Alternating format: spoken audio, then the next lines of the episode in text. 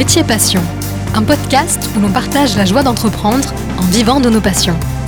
Nos métiers passions, un podcast de Ludovic.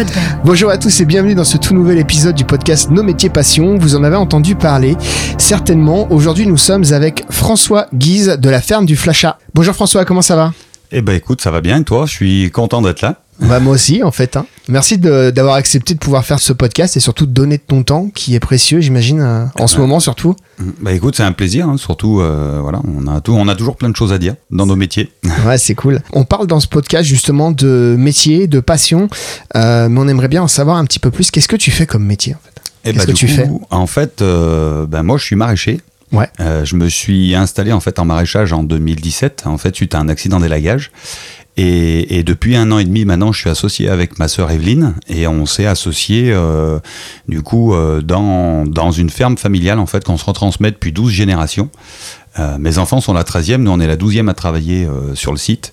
Voilà, c'était une famille de vignerons, maintenant on- ça peu à peu changé avec le climat, la demande de- des produits en fait qu'on avait dans, dans la région euh, lyonnaise. Et voilà, euh, on s'est on s'est mis aux légumes. Ma sœur s'est mis un petit peu plus sur euh, sur les poules pondeuses. Donc on a des des poules des poules pondeuses. On va essayer de développer un petit circuit après avec des poulets de chair et puis peut-être éventuellement des pintades et, et des, des dindes. Voilà, donc on petit à petit. Et du coup, tu me disais un petit peu en antenne, euh, la ferme existe depuis plus de 400 ans. Euh, ouais, elle date de là les fondations de la maison datent de 1590. Donc on est à peu près à 430 ans.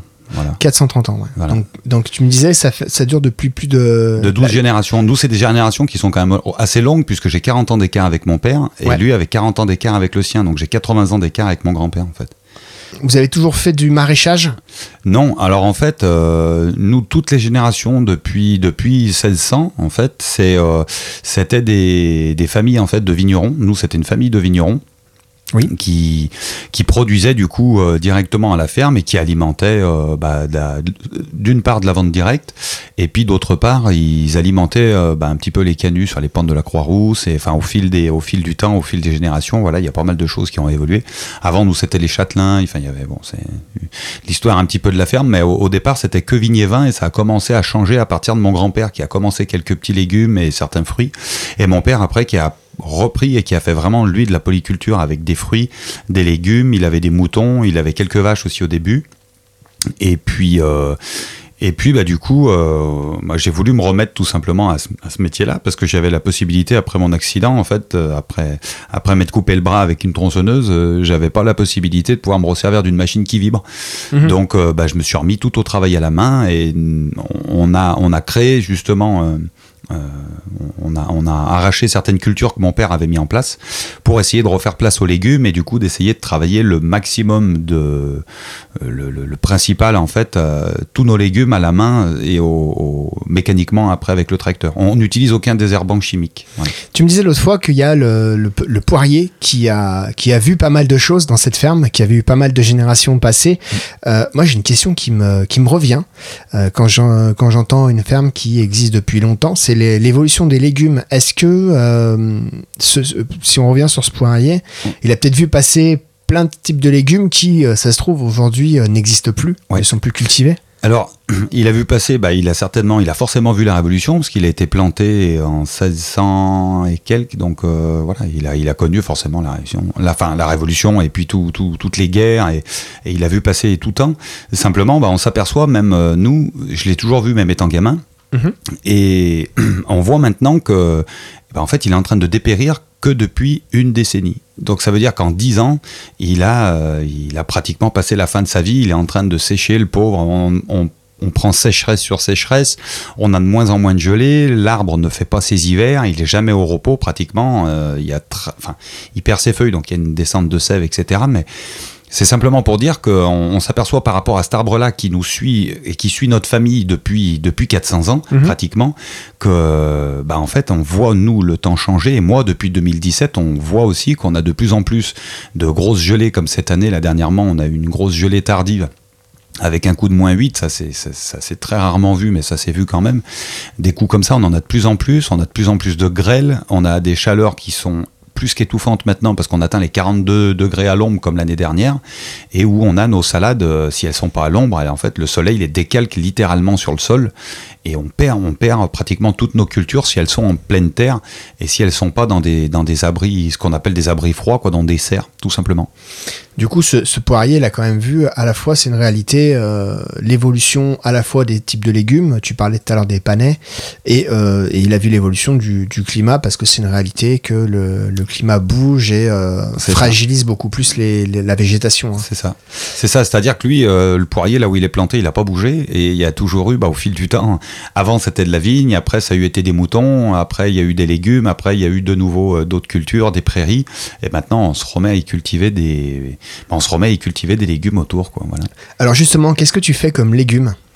Alors justement, on, vend nous toute, nos, toute notre production en direct, donc on n'achète rien du tout. On, on, travaille en, on va dire en collaboration avec des confrères maraîchers. Euh, on essaye souvent euh, de, de d'avoir plus ou moins tous les mêmes types de cultures. On essaye en fait d'avoir absolument tout ce qu'on peut trouver sur une étale de, marché. Donc ça va de, la salade en passant par les radis, par la mâche, toujours en salade.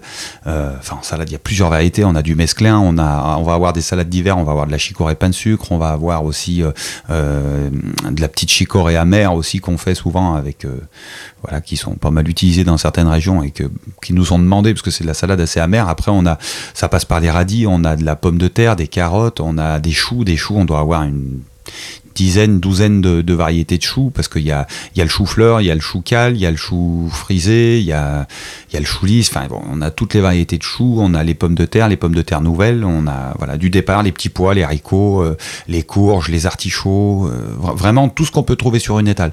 Ça nous prend énormément de temps, on est à peu près à 70-80 heures par semaine pour arriver à tout produire. Euh, voilà, et euh, ça, ça, demande énormément de travail, énormément de surveillance.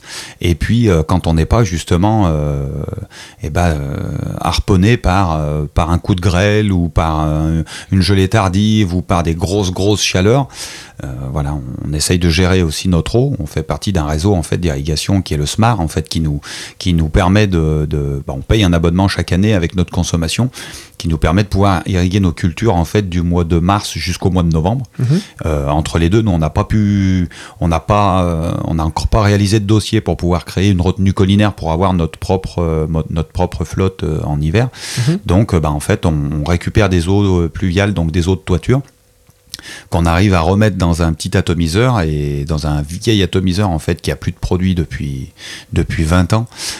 du coup voilà, nous on a tout fait analyser de manière à être le plus serein possible et puis le plus tranquille pour pas qu'il y ait de résidus. Euh, et du coup, voilà, donc en fait, euh, par rapport à ça, par rapport au fait qu'on était aussi rentré dans un tournant, comme je te disais, euh, du coup, hors radio, que, bah, en fait, on, on se posait la question de savoir si on allait passer en bio, parce que pour l'instant officiellement nos statuts sont des statuts conventionnels, mhm. mais on achète avec ma frangine tous des produits en fait en, bio, c'est-à-dire que nos graines sont en bio, nos jeunes plants sont en bio, et pour autant on n'a pas fait la demande à un organisme certificateur pour pouvoir en fait euh, et ben simplement avoir le label agriculture biologique. Donc on cultive, euh, on cultive de manière la plus simple possible, on plante pratiquement tout à la main, et puis on n'est pas titulaire du certificat. Donc en fait c'est un certificat en agricole, tous les agriculteurs peuvent l'utiliser, aussi bien les éleveurs que les arboriculteurs, que les maraîchers et les vignerons. C'est-à-dire qu'en fait c'est un, certificat qui permet d'aller chez... Euh, chez nos fournisseurs et pour acheter des, des, produits euh, phytosanitaires. Du coup, du coup, voilà, bah, pas, de, pas de bras, pas de chocolat, pas de certificat, pas de produits. On met euh, pour l'instant ce qui est encore considéré non pas comme des produits, mais comme des engrais verts. On a du purin d'ortie, c'est un, un, un, biostimulant et en même temps un engrais foliaire. Et euh, on se sert justement de, choses comme ça pour essayer. Du savon noir également pour les, pour les pucerons. On met du vinaigre blanc dilué à 10% dans l'eau pour, mhm. euh, pour d'autres pucerons et pour certaines chenilles, notamment sur les choux-fleurs. Et on essaye voilà, de planter et d'avoir des, des des plantes qui sont complémentaires avec nos cultures, c'est-à-dire des plantes naturellement répulsives. On va essayer aussi de semer du lin euh, entre nos rangées de pommes de terre de manière à éloigner les dorifores. Euh, enfin voilà, on pourra en expliquer. C'est des techniques. Euh, C'était des techniques ancestrales et qui reviennent petit à petit parce qu'on s'est aperçu que les, agriculteurs, certains agriculteurs, bah, avaient choisi la solution des produits euh, pour, euh, pour s'éviter du travail, pour essayer de gagner du temps. Et maintenant, en fait, on s'aperçoit quand même qu'on détériore nos sols. Euh, ça a un enjeu quand même sur la santé, sur la santé de tout le monde, de nos clients. Et donc, donc, du coup, nous, en fait, on a fait le choix depuis le début de ne jamais en utiliser. Et, et quoi qu'il en coûte, on n'en utilisera jamais. Voilà. Donc, du coup, on peut dire que euh, la ferme du Flachat cultive à la méthode, on va dire, ancestrale, euh, dans le respect de la nature, mm. et aussi euh, que vous favorisez le circuit court, l'économie circulaire, puisque j'en viens, mais je sais que la vente se fait directement à la ferme. C'est ça. Après, on avait aussi, ouais, c'est ça, la possibilité qu'on avait au début quand on a planté nos légumes, euh, j'étais parti moi pour réaliser en fait euh, et cultiver en permaculture. Et ce qui s'est passé, c'est qu'en fait, il nous faut des surfaces quand même assez, assez gigantesques pour pouvoir, euh, bah, pour pouvoir en vivre, parce qu'en plus on est deux associés, donc il y a deux familles dessus. Et en fait, la permaculture, dans un premier temps, elle nous permettait pas de pouvoir cultiver suffisamment. Et puis, on n'avait pas le droit à l'erreur, c'est-à-dire que moi, mon père n'a jamais cultivé en permaculture, et on a commencé tout, tout, de suite en fait par de la culture en plein champ, mais on utilise maintenant, on essaye d'utiliser le, plus possible des paillages euh, végétaux. Enfin, un paillage, on essaye d'utiliser un paillage végétal plutôt qu'un paillage plastique, par exemple. Voilà. Et au niveau de la distribution du coup des, des produits, je t'en parlais tout à l'heure, euh, tu distribues euh, directement à la ferme. Oui, c'est ça. Du coup, le mercredi soir, on a une vente de 16h à 19h à la ferme, oui. où on a, on est parfois tout seul, parfois on a d'autres exposants qui viennent nous prêter main forte. Donc je, te citerai un petit peu toutes les personnes qui viennent renforcer un petit peu notre, notre petit marché de légumes. Et puis on a le samedi matin de 9h à midi, voilà, où, euh, où à l'issue du marché, on peut, on peut aller, euh, bah, si on commence par là, on peut commencer à aller, euh, on va dire, se restaurer et prendre une petite planche. Bon, maintenant, on est, en plein Covid, mais on va dire, avant l'année dernière, on, allait se restaurer, prendre une petite planche de fromage à la chez nous, accompagnée d'une bonne bière. En fait, là chez nous, c'est la microbrasserie qui est située et qui est dans les murs de la ferme. Et avec, du coup, là chez nous, on a pu accueillir dans les premiers, du coup, Véronique Labi qui est productrice de viande bovine à Brignais, euh, qui fait de la viande limousine. On a également euh, Tiffany Bruyas euh, qui fait des, fromages de chèvre. On a Sébastien qui est céréalier boulanger aussi, qui, viennent des fois, qui sont pas tout près, qui, qui vient quand même de Corba, mais il est, il est dans la région, il est dans notre région. on a Aranche Sicilion, c'est l'entreprise de JD et d'Agostino, donc c'est une entreprise qui qui, qui, en fait euh, nous fournit toutes les, toute la partie euh, fruits, donc euh, agrumes, où il y a donc les, des, oranges, des citrons, des cédras, des clémentines, des mandarines, voilà, qui sont ramassés moins d'une semaine avant en Sicile, puisque le, mmh. voilà, c'est Agostino qui est principalement au départ de là-bas, et c'est son cousin qui continue à ramasser et qui continue à honorer les commandes qu'on leur fait aussi bien à la ferme que dans leur local à Gerland. D'ailleurs, un des podcasts précédents est celui de Aranche Sicilion. D'accord. Et il y a aussi un podcast à la chez nous. D'accord. Où Magali donne carrément la recette de la bière, en fait, comment faire une bonne bière façon chez nous. Façon chez nous.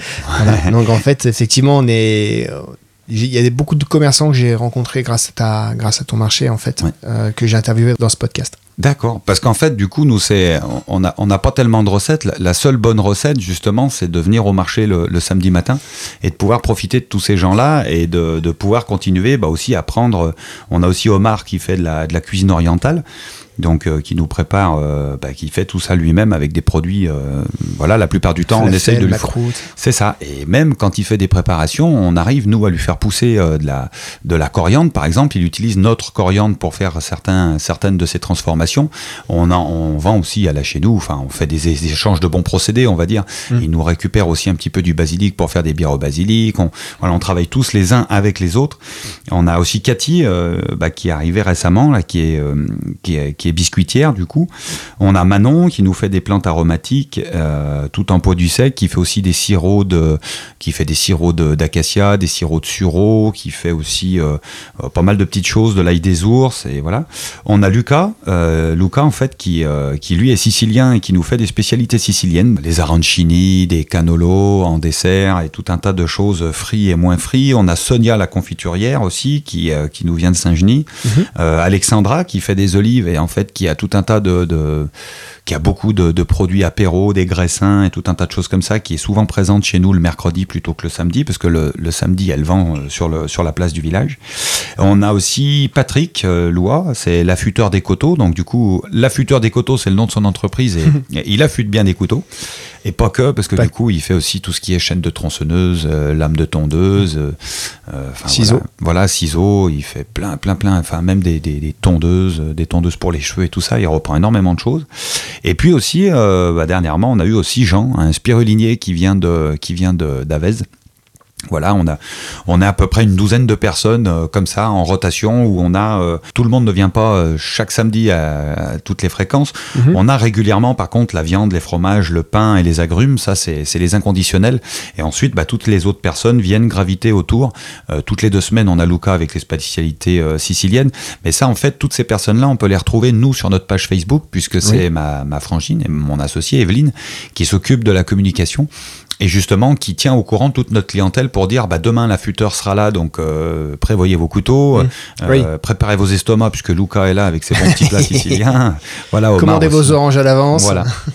Et, ça. Et, du coup, ce concept de petit marché, il existe depuis combien de temps en fait? C'est quand toi, tu as repris la ferme avec Evelyne? C'est ça. C'est-à-dire qu'en fait, moi, j'ai repris au départ tout seul. J'ai repris en octobre 2017. Donc, j'ai fait euh, novembre-décembre 2017. Donc, on a vraiment attaqué une pleine année en 2018 que j'ai attaqué au départ moi tout seul. Euh, j'ai passé toute mon année 2018 tout seul et mmh. la moitié de mon année 2019 puisqu'on s'est associé avec ma frangine en novembre 2019. D'accord. Donc on est, c'est vraiment pas si vieux. Et quand j'ai fait ma première année en 2018, euh, j'avais commencé à chercher à démarcher un petit peu. J'avais fait des marchés euh, dans d'autres villages lyonnais. je faisais juste un petit marché à la ferme qui était au départ le vendredi soir. Et, en fait, on a, euh, on a maintenant euh, d'autres producteurs de légumes aussi sur la commune, comme Antoine Pariset, qui, est, euh, qui vend aussi, lui, ses légumes au marché de, de la Jamaillère, à, à c'est en fait l'endroit où il y a la ferme de Véronique Labi, qui est la productrice de viande. Et eux font le vendredi soir. Donc souvent, quand nos clients peuvent pas venir le samedi matin, ils vont le vendredi soir vers Véronique et, inversement. Donc on s'échange un petit peu. on a des clients qui sont, qui sont assez sympas et puis qui, qui aiment bien voir aussi un petit peu tout, tout le monde, écouter à d'autres produits. Et du coup, euh, du coup, voilà, moi j'ai vraiment démarré le vendredi et j'étais tout seul. Et ça s'est réellement créé qu'en l'espace de deux ans. Vraiment. Euh, au départ, on allait démarcher euh, plusieurs personnes et maintenant, c'est c'est des producteurs qui viennent nous démarcher. Si toutefois demain, bah, vous écoutez ce podcast, que vous êtes producteur de châtaignes et que vous voulez venir vendre vos châtaignes au flachat, c'est avec le plus grand des plaisirs qu'on vous accueille, quoi, toujours. Et du coup, j'ai appris qu'à une époque on pouvait le faire. Il y avait de la musique aussi sur le marché? Oui. Bah avant, avant le, avant le Covid, euh, assez régulièrement les samedis, on avait des, des, des, petits musiciens qui venaient faire certaines répètes. Sinon, après, on organisait une à deux fois par mois des concerts. En... C'est souvent euh, Magali et Quentin de là chez nous qui organisaient, euh, parce qu'on a un site qui est assez sympa. On a énormément de place pour se garer. on a l'électricité, on a l'eau, on a tout ce qu'il faut, et du coup, on pouvait accueillir du public. Il y a surtout de la bonne bière, ouais. très bonne bière. Et, et, voilà, donc du coup, on s'est mis à, on s'est mis à faire à faire tout ça.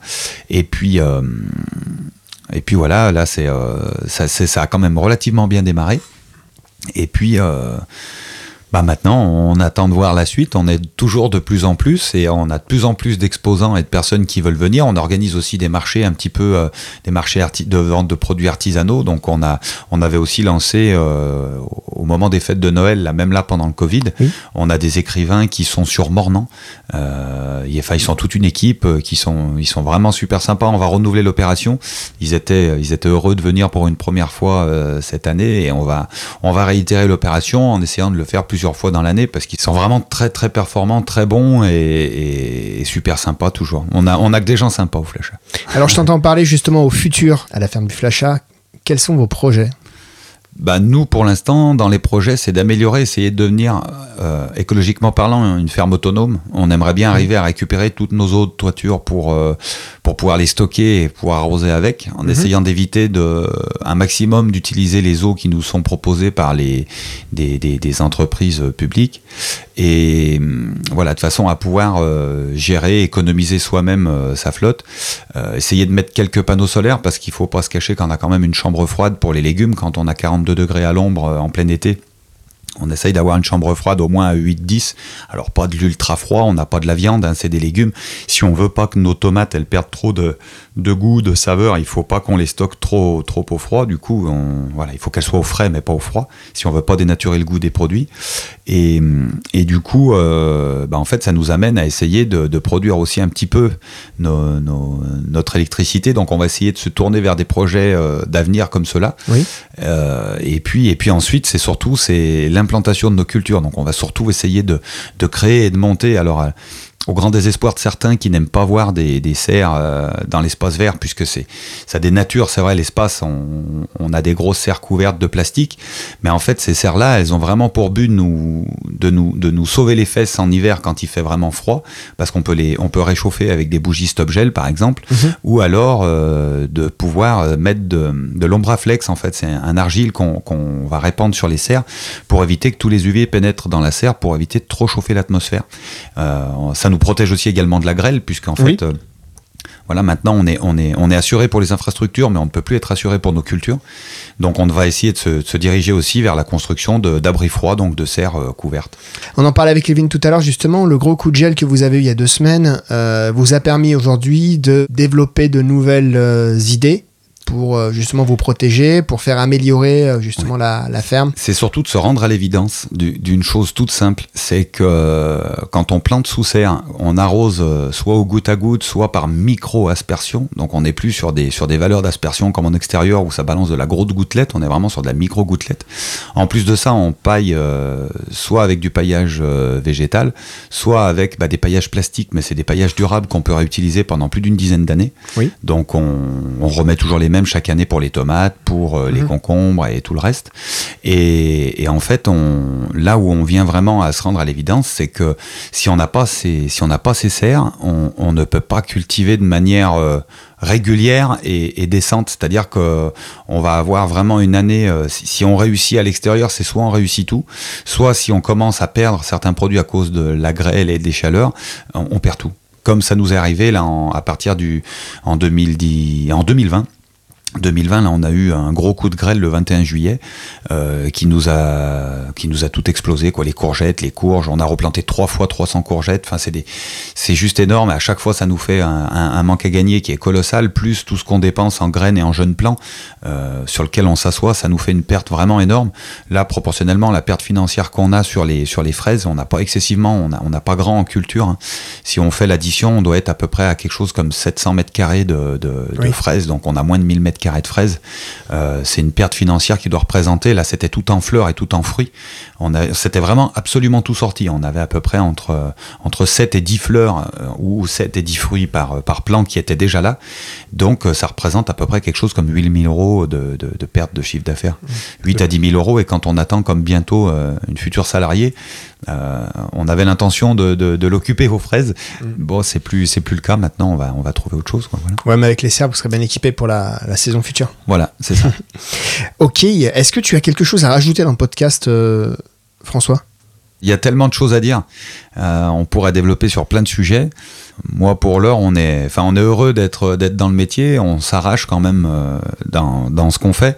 On essaye de le faire au mieux, toujours pour euh, pour notre clientèle, parce qu'on a une clientèle qui est de de plus en plus grandissante, de gens qui qui s'aperçoivent vraiment du vrai goût des produits. Parce que une chose dont on n'a pas parlé, c'est on fait de la vente directe, mais on fait de la vente directe donc le mercredi et le samedi. Tous les produits qu'on vend le mercredi sont ramassés dans la journée du mercredi et sont vendus le soir. Et ensuite, tout ce qui est ramassé le vendredi est vendu le samedi. Donc en fait, c'est on- quoi. c'est ça. Voilà, on a, on a vraiment un goût. euh, on garde le goût et toute la saveur de nos produits parce qu'ils sont encore gorgés de, de, de, de sève, de jus et de voilà. et- ils sont comme, comme on devrait les manger euh, de partout, quoi. Alors, on parle de- d'agriculture, on parle de culture, on parle de produits frais depuis tout à l'heure. C'est une petite dernière question avant de se dire au revoir. Quel est ton produit coup de cœur? Ah ben mon produit coup de cœur, nous on a la, la chance toujours, et je rends grâce toujours à mes ancêtres, d'avoir pu perpétuer cette ferme et qu'on ait pu la reprendre, c'est euh, tout simplement par rapport à la nature du terrain. On a un, terrain qui est, sablo-limoneux, et moi il y a un produit que j'adore, c'est l'asperge. On s'est mis à en faire un petit peu. Alors j'adore le radis, mais c'est vrai quand il y a une asperge, et on les mange crus quand on les ramasse nous. Euh, c'est c'est assez, c'est assez sympa, c'est vraiment un produit qui est super sucré, qu'on peut mettre à toutes les sauces, et... euh, voilà, il y a, énormément de recettes aussi à faire avec et je conseille aux gens de venir au moins les goûter une fois chez nous. Euh, ça leur permettra de se rendre compte justement et de faire la différence avec les produits qu'on trouve euh, sur certains marchés ou notamment dans certaines euh, grandes surfaces. Parce que dans les grandes surfaces, ça passe par au moins par quatre intermédiaires et là, les produits par quatre ou cinq intermédiaires ont largement le temps de perdre de leur fraîcheur. Voilà. Eh ben écoute, tu nous as vraiment mis l'eau à la bouche pour les asperges et j'ai très très très hâte de remanger des asperges chez toi parce que je confirme, elles sont délicieuses. Eh ben écoute, avec plaisir. Merci beaucoup François d'avoir été avec nous pour ce podcast Nos métiers passion. Je vous souhaite avec Evelyne tout le meilleur. Eh ben merci beaucoup et puis une bonne continuation à toi aussi. Encore merci d'être présent pour bah, pour nous laisser la parole et puis pouvoir faire découvrir à, à d'autres personnes qui sont pas du métier ou qui sont pas nos voisins euh, la possibilité de voir ce qu'on fait tous les jours. Bah avec grand plaisir. Voilà. voilà, c'était un tout nouvel épisode du podcast Nos métiers passion. On était à la ferme du Flasha à Orliena avec François et Evelyne Guise. J'espère que ce podcast vous a plu et je vous invite vraiment à aller déguster les produits à la ferme du Flasha parce que ça vaut vraiment le détour. À bientôt. Au revoir. Au revoir tout le monde.